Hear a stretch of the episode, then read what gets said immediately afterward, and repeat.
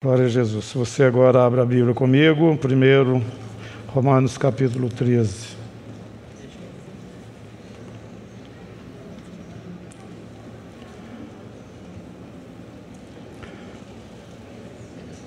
Achou?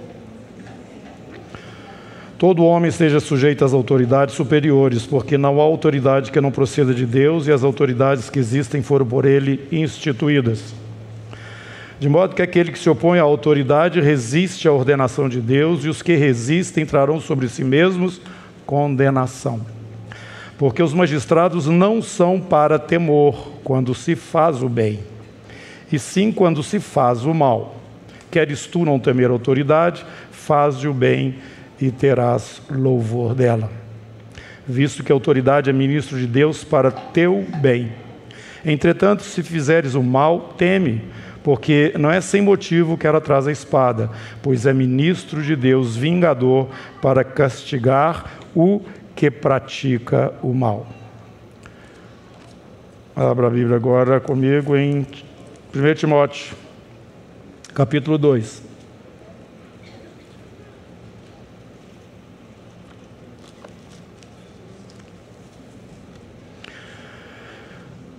Verso 1: Antes de tudo, pois, exorto que se use práticas de súplica, prática de súplicas, orações, intercessões, ações de graças em favor de todos os homens, em favor dos reis e de todos que se acham investidos de autoridade, para que vivamos vida tranquila e mansa, com toda piedade e respeito.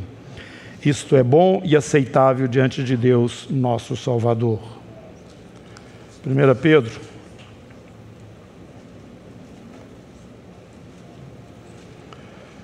capítulo 2, verso 13. Sujeitai-vos a toda instituição humana por causa do Senhor, quer seja ao rei como soberano, quer às autoridades como enviadas por ele, tanto para castigo dos malfeitores como para louvor dos que praticam o bem. Amém. Irmãos, é, o nosso encargo como presbíteros e a liderança desse ministério é conduzir esse ministério crescendo diante do Senhor, amadurecendo na sua vida com, com o Senhor, né? E para que naquele dia, como Paulo fala, vocês são as cartas vivas, né? O fruto do trabalho dele, o esforço dele, e eu quero que vocês permaneçam, porque se não permanecer, também não vai ter vantagem ou galardão, não é? Então nós nos esforçamos dessa forma para que haja um crescimento. A maneira como nós trabalhamos isso é caminhando adiante ou à frente, não atrás, empurrando os irmãos. Nós queremos que vocês caminhem olhando os líderes que vocês têm e tenham, através disso também, é, aquele desafio de desenvolver e caminhar desta mesma maneira. E então nós, por conta disso, é, gozamos de um ministério, de um trabalho onde a, a, liberdade da vida cristã ela tem a sua expressão, né? ela se manifesta. E eu acho que quando não existe essa liberdade para você crescer respirando, né? não debaixo de pressão, saciado ou empurrado, é, para que não, não haja alguma coisa artificial sendo é, crescendo dentro de você. O nosso intuito, então, é que você cresça em cima de uma vida arejada espiritualmente, entendendo que os passos que você está dando, você está dando porque você quer, porque você tem convicção, que a sua fé não está sendo edificada sobre um fundamento religioso, mas em cima da pessoa do Senhor Jesus. Isso é fundamental, porque Deus não trabalha com aquilo que é aparente. Então, para que nós possamos ter uma vida com substância, com realidade diante de Deus, você precisa andar na verdade.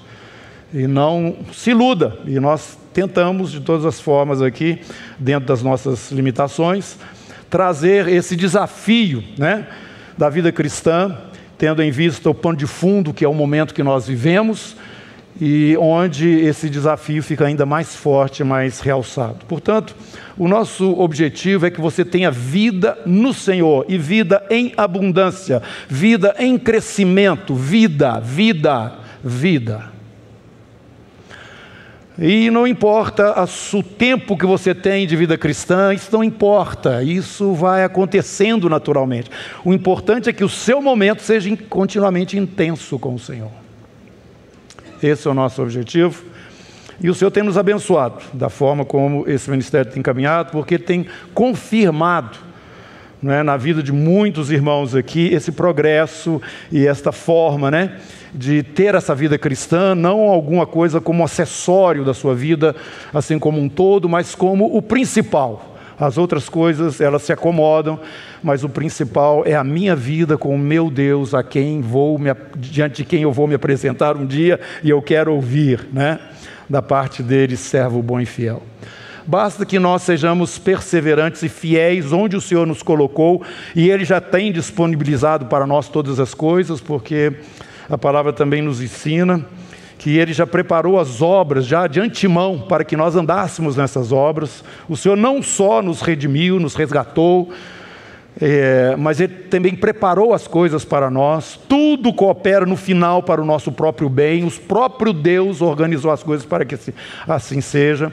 E nós não temos nada que reclamar. Nada que reclamar nesse chamado maravilhoso que o Senhor nos deu, como se nós estivéssemos vivendo uma situação e que Deus não estivesse sendo justo conosco. Para com isso. Se esse sentimento está no seu coração, você joga ele fora rapidinho para você não passar vergonha. Porque Deus prova o seu amor para conosco pelo fato de ter nos dado Jesus, o seu Filho unigênito. Deus prova. Acabou toda a argumentação do homem. Olha para a cruz. O que, é que você tem para falar com o Senhor? O que, que você tem para requisitar, exigir? O quê? Então, irmãos, eu quero dizer para vocês que nós, nesse presente momento, não temos respostas, mas nós temos direção. Nós temos direção. Nós sabemos para onde vamos e o que realmente nos aguarda. Enquanto nós não temos respostas, nós caminhamos perseverantemente, tendo como referência aquele que vai adiante de nós. Aquele que suportou tantas coisas, né? Mas ele viu o prêmio e continuou até o final, até aquele momento quando ele disse: Está consumado nós temos uma jornada para caminhar. Nós não temos as respostas. Por enquanto, eu quero falar para os irmãos o seguinte: que é, já era esperado, e eu sinto no meu espírito um certo incômodo quando eu vejo vários irmãos apressadamente querendo dar explicações. Mas são explicações vazias. Elas respondem só parte da história elas refletem uma frustração, mas não têm uma, uma explicação completa, né? Vamos dizer assim. Fica faltando muita coisa para ser colocada ali como sendo uma justificativa. E eu não acho isso bom, não. Eu acho que você tem que esperar. Você tem que aguardar. E nós temos dificuldade com isso. Mas aprendemos aqui exaustivamente que Deus tem tempos e épocas que Ele reservou para sua exclusiva autoridade. Como eu já tenho dito e vou continuar dizendo para vocês, nós não temos explicações que sejam satisfatórias, pelo menos, mas nós temos direção. E porque nós temos direção, nós vamos continuar perseverando continuamente, dia após dia, dando testemunho do Senhor onde nós estamos. Não sei explicar, Senhor, o que está acontecendo, mas vou esperar. Eu vou esperar, porque a história continua. Da minha parte, o que eu vou fazer é continuar perseverantemente.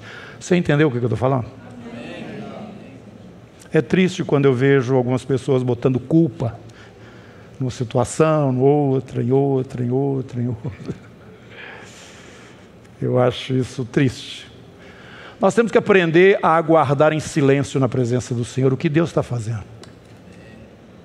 O que eu faço agora, já fomos, já dissemos aqui, ministração do domingo passado, esse domingo também você tem ouvido isso. O que eu estou fazendo agora vocês não entendem, vocês vão entender. O Senhor não tem que nos provar nada, não tem que fazer nada, Ele tem que continuar fazendo o que Ele quer fazer e vai continuar fazendo, independente da nossa maneira de entender e compreender as coisas, pelo menos momentaneamente. Claro que nós vamos entender tudo no final. Mas eu quero dizer isso para vocês, irmãos, porque nós, como filhos do Senhor, não podemos, como a Renata falou, ficar olhando para as coisas que são visíveis e naturais, porque o, o, o mundo invisível ele funciona de um, num, num, num, ritmo diferente daquele que é o natural nosso. Um exemplo claro para nós é quando você escuta um trovão. Quando você escuta um trovão, é, é porque chegou o som aqui em você, mas a coisa já começou lá atrás. Você vê o raio, mas você não escuta nada. Daqui um pouquinho é que você escuta o som. Então quero falar para você o seguinte: nós estamos aqui para escutar som. Agora nós precisamos entender que a coisa está acontecendo lá no fundo. Tem algo é, que não está obedecendo o nosso tempo, o nosso modo, mas que está certamente caminhando dentro daquilo que é o propósito do Senhor e as suas promessas, como a Renata mesmo falou aqui, ele vai cumprir. Ele vai cumprir. É, você deve estar perguntando aqui, é, por que, que você leu esses três textos? Já deve ter entendido um pouco, né?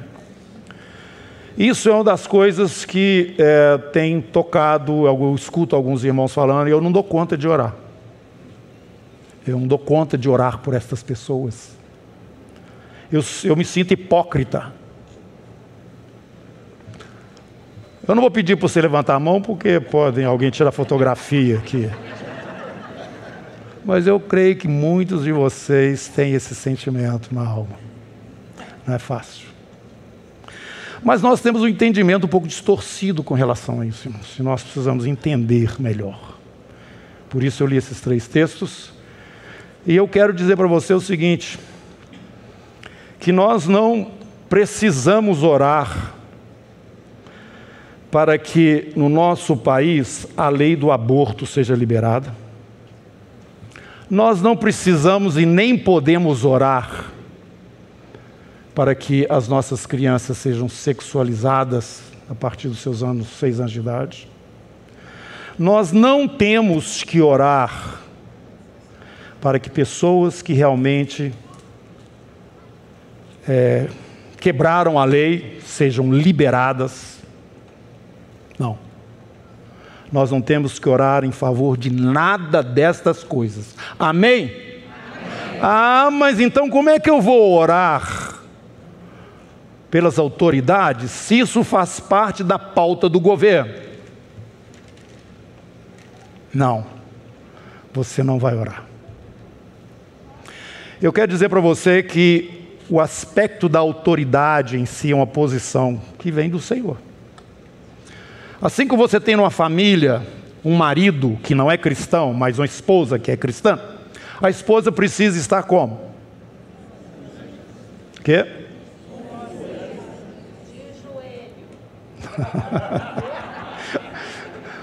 Diante do Senhor, né? Mas é, ela precisa estar submissa ao seu marido. Apesar de. Como que isso acontece? É um exemplo que eu acho mais fácil, né? Acontece que naquelas coisas onde esta autoridade demanda um comportamento que não é correto, de acordo com o conhecimento que nós cristãos temos da palavra do Senhor, ele será obedecido? Não. Antes importa obedecer a Deus do que os? Não interessa. Pode achar, pode querer, mas não é dessa forma, a coisa não vai acontecer. Mas o respeito à posição continua. Continua. Eu entendo você como uma autoridade. Nesta questão, eu não dou pitaco, porque toda autoridade emana de Deus. Seja qual for essa autoridade. Claro que aqueles que estão nessa posição de autoridade vão responder diante de Deus. Responder por quê? Porque elas, como autoridade, se você pegar os textos que nós já lemos aqui, foi instituída pelo próprio Deus para liberar ou. É, é, não, é, antes de punir, impulsionar aquilo que é bom e restringir aquilo que é mal. Quando uma autoridade não está funcionando dessa forma, ela está fora de função. Fora de função. Deus estabeleceu autoridade para reprimir aquilo que é mal na sociedade. Foi para isso que ele instituiu. E também para potencializar aquilo que é bom para a sociedade. Está escrito. Pedro fala isso, Paulo fala isso mas naquelas coisas que não são compatíveis com a verdade, que não são compatíveis com a justiça, que não são compatíveis com aquilo que é o conteúdo da fé cristã? Não. Não.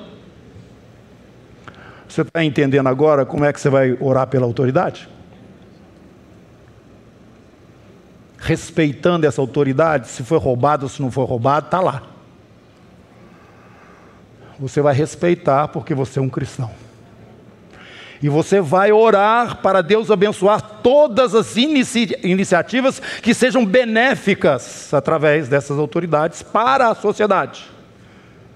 Mas você vai dizer não em oração você vai levantar diante de Deus o seu clamor, para que nada dessas coisas que estão dentro de um projeto de governo, que vai contra a palavra do Senhor, que todas elas caiam por terra. Você vai orar para essas autoridades conhecerem Jesus e terem o seu coração. É, é, enquanto estão vivos, tem esperança, né, irmãos? E nós temos que orar sinceramente, porque o que vem depois para aqueles que são condenados também não tem explicação. E você precisa aprender uma coisa que a palavra de Deus nos fala. Eu estou lembrando de duas apenas agora, e eu vou colocar. Uma delas é o que já disse: Deus tem tempos e épocas que Ele reservou para si mesmo, e pronto, Ele não contou nada para ninguém, e Ele vai fazer as coisas do jeito que Ele quiser, na hora que Ele quiser, e não tem que responder nada para ninguém. Tá certo? A igreja apareceu assim. A segunda coisa que eu queria colocar é que Deus não deu a nenhum de nós o direito de nos vingar. Ele fala claramente: a mim pertence a vingança, eu retribuirei. Então, querido irmão, nós vamos continuar esse é o ano do testemunho. Quando eu falo ano do testemunho, os outros não eram, eram também, mas estou falando que nós estamos caminhando, nós estamos crescendo. Espero. Naquilo que é o propósito de Deus para nós. E você precisa de entender que esse testemunho vai até as raias da morte. Está escrito isso. Ser meus testemunhos em Jerusalém, Judéia, Samaria até os confins da terra. Você vai lá no grego, você vai ver o que, que é essas testemunhas. Apocalipse, que é o texto nosso, capítulo 12, se não me engano, verso 10, né? Eles, pois, o venceram por causa do sangue do Cordeiro e da palavra do testemunho que deram, e mesmo em face da morte não amaram a si mesmos. Você vai começar a salgar, a iluminar e a interferir como um cidadão celestial que você é um sacerdote segundo a ordem de Melquisedeque, no lugar onde você vive. E eu sinto dizer que isso não tem acontecido da maneira como deve acontecer. Você tem que aparecer agora, você tem que botar sua cara, você tem que assumir quem você é. Chega de crente agente secreto. Chega. Eu abençoo os meus irmãos que têm uma perspectiva assim, mais espiritual, onde essas coisas que eu estou falando aqui para eles não faz muito sentido, nós temos que ficar orando, louvando o Senhor. Eu não entendo dessa forma. Eu entendo que nós temos a cabeça no céu, mas temos o pé na terra, e é para a terra que Jesus está descendo, e nós temos que ser cristãos integrais. O que eu sou aqui dentro tem que ser em qualquer lugar onde eu estiver. Aqui é fácil adorar o Senhor porque tem outros próximos de mim, mas eu vou adorar o Senhor, louvar o Senhor e vou me posicionar como um servo de Deus onde eu estou, contra mentira, contra injustiça. Vocês vão ver a minha cara. Testemunho. Testemunho. Esse é o ano do testemunho, irmãos. E não tem nada errado. Tem nada errado. Como já foi falado também, eu disse aqui, nós saímos de uma estrada de asfalto e entramos numa estrada de terra. Está sacudindo agora e as abóboras vão começar a entrar no lugar. A se ajustar aí. Este foi o caminho do Senhor. Aleluia! Nós falávamos aqui também, desde o ano passado, se o ano que vem acontecer dessa forma, nós vamos cruzar o mar com céu de brigadeiro. Mas se for o contrário daquilo que nós estamos esperando, nós vamos cruzar o mar no meio da tempestade. tempestade está aí, irmãos. Mas na 1, capítulo 1, verso 3, fala que Deus tem o seu caminho onde? Na tormenta. Aleluia. Glória a Jesus. Se eu não tenho explicações, eu vou marchar na direção que o Senhor tem me mostrado. Testemunho.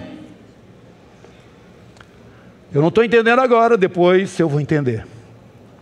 E não vou dar explicações vazias, não. A minha referência não são aqueles que não fizeram, aqueles que não estavam ligando, não são os, os.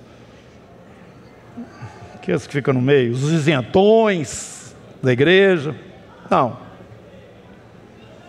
Não, porque eu peguei a parte que me toca e esse ministério pegou juntamente também, juntos, a parte que nos tocava, tocava a nós e perseverantemente nós caminhamos mais de quatro anos e de uma forma intensiva nos últimos meses diante do Senhor.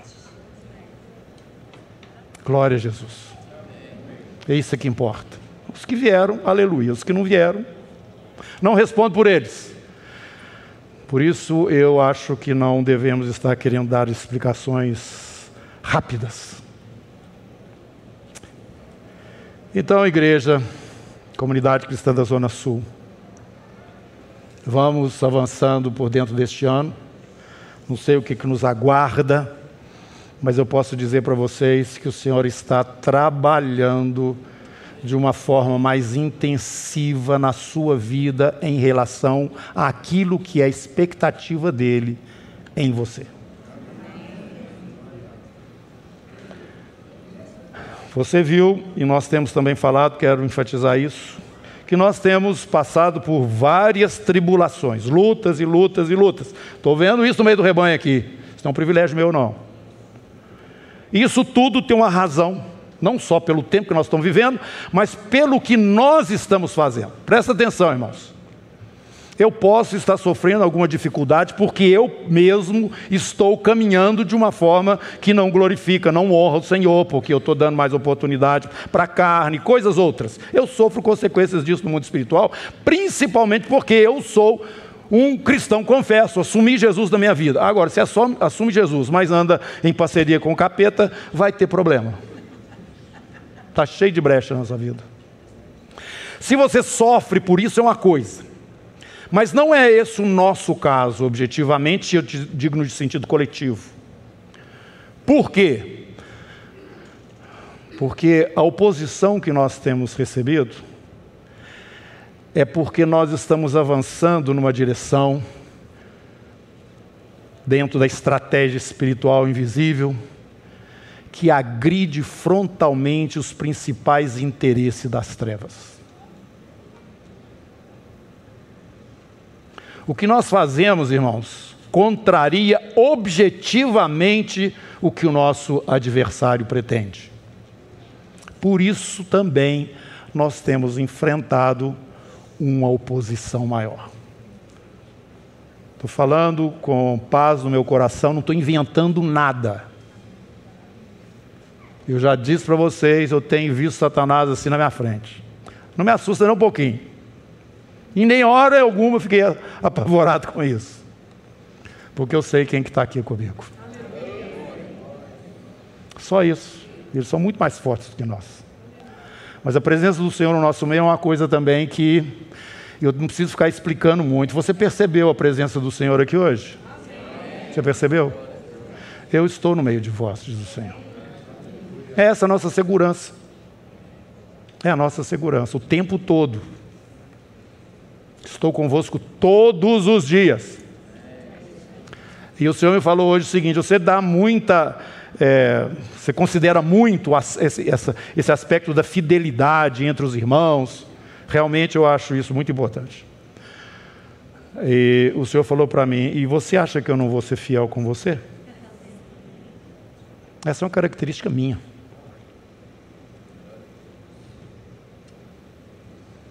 Por isso nós não temos que temer coisa alguma. Eu estou convosco. Agora, meus irmãos, vamos descansar, foi a palavra que nós recebemos, descansar o nosso coração no Senhor. Caminhar em perseverança e determinação em cima do testemunho. Eu estou na terra para fazer sentido no que diz respeito ao propósito de Deus para a minha vida, eu não posso ser neutro, muito menos frio, né? Agora, a neutralidade é o que está permeando a cristandade de uma forma geral, porque vivemos também os dias de Laodiceia. Isso geral, vocês já aprenderam que a igreja que representa a cristandade nos dias que vivemos é a igreja de Laodiceia, mas que nós temos todas as sete igrejas presentes em todas as eras do, da, da, da história da igreja. E eu espero que esta comunidade aqui esteja vivendo a história de Filadélfia. Você sabe o que significa Filadélfia? Amor fraterno, amor fraternal. Está crescendo o seu amor aí pelos irmãos, pela comunhão dos santos? Está crescendo? É, isso é uma característica da igreja de Filadélfia. Espero que nós estejamos dentro desse espaço aí na cristandade hoje. Portanto, eu quero dizer a vocês que nós estamos começando este ano buscando uma vida mais profunda no Senhor, uma diferenciação no nosso comportamento, no sentido de acrescentar e não de permanecer ou restringir, né? O nosso caminhar diante do Senhor. E é isso que eu queria compartilhar com vocês nessa manhã. Amém? Vamos curvar as cabeças e orar. Senhor, nós te agradecemos em nome de Jesus pela tua graça que é melhor do que a vida. Te agradecemos pela tua palavra que nos fortalece. Te agradecemos porque temos tido essa, é, esta experiência, Senhor Deus, de uma vida de comunhão, uma vida que tem sentido e não só uma aparência, uma vida religiosa, mas, Senhor, o Senhor tem movido na realidade aqui desse ministério, na vida de tantas pessoas. Temos visto os teus milagres, temos visto o Senhor respondendo muitas orações e outras ainda não. Mas nós continuamos, ó Deus, esperando, dependendo do Senhor, porque o Senhor é aquele que assume essa posição de líder, pastor, e nós, como suas ovelhas, Senhor, estamos seguindo as direções do teu Espírito e precisamos cada dia mais clareza, discernimento espiritual para que os nossos pés sempre estejam pisando em lugar firme e nunca, Senhor Deus, nos é, escorregando daqui para lá ou com uma insegurança qualquer no nosso caminhar cristão, na nossa vida diante do Senhor. Espírito Santo, eu te peço que o Senhor venha preencher e planificar a vida de cada irmão aqui cada família. Transforma-nos, ó Deus, essas famílias realmente em bunkers espirituais. Meu Senhor, que os pais assumam as suas posições, que os filhos se submetam, que, ó Deus, é, as nossas famílias estejam redondinhas diante do Senhor, Deus e não cheios de pontas. Que o nosso próprio testemunho, Senhor Deus, vê a nossa limitação e fraqueza e o quanto que falta ainda da, do, do nosso coração, Senhor, está disponível diante de Ti e nos perdoa e nos transforma, nós te pedimos. Este é o momento, Pai, em que quanto menos coisas Satanás requisitar na nossa vida, melhor, Pai.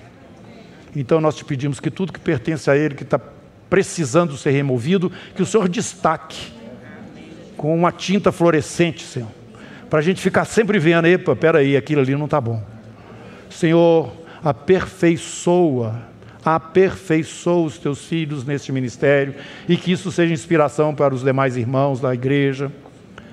Nós te pedimos essas coisas, agradecidos, cientes que podemos sair, ó Deus, deste momento de comunhão aqui, seguros em Ti, que é a nossa habitação e é aquele que há de nos fortalecer e nos fazer galgar lugares altos em Ti mesmo. Ó Deus bendito, muito obrigado. Amém.